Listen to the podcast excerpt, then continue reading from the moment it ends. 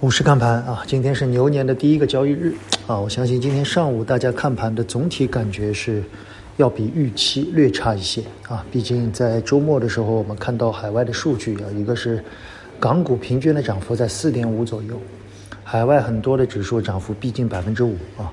我们的这个五零啊，富时五零的这个涨幅在百分之二点几，也就是说今天涨五十个点应该是比较正常的。那么如果好的话呢，应该五十个点以上。同时呢，从海外涨幅比较居前的品种来看啊，我们昨天录了一期娓娓道来，大家可以看到啊，对于港股做了一些分析。今天几个板块，影视冲高回落，金融继续走强啊，其他的周期走强，科技走强啊，但是节前比较强势的一些医药、抱团的白酒纷纷走弱啊。我想说明几点啊，第一。今天央行有做逆回购，但是量很小。考虑到今天的相对流动性的对冲，其实央行依然在收流动性。所以从 A 股的情况来看，不可能全面铺开，资金面有限，所以必然要做调仓，拆东墙补西墙。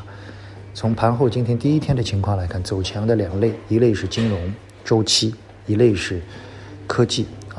金融周期呢，我觉得依然是在通胀的背景之下。相对确定性最高的啊，拔高的幅度更大。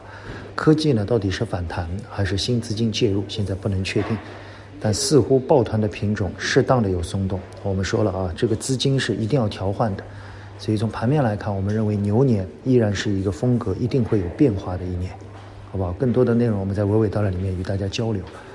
呃，牛年我想市场震荡必然会有。从今天的指数来看，不会全面铺开啊，所以选择。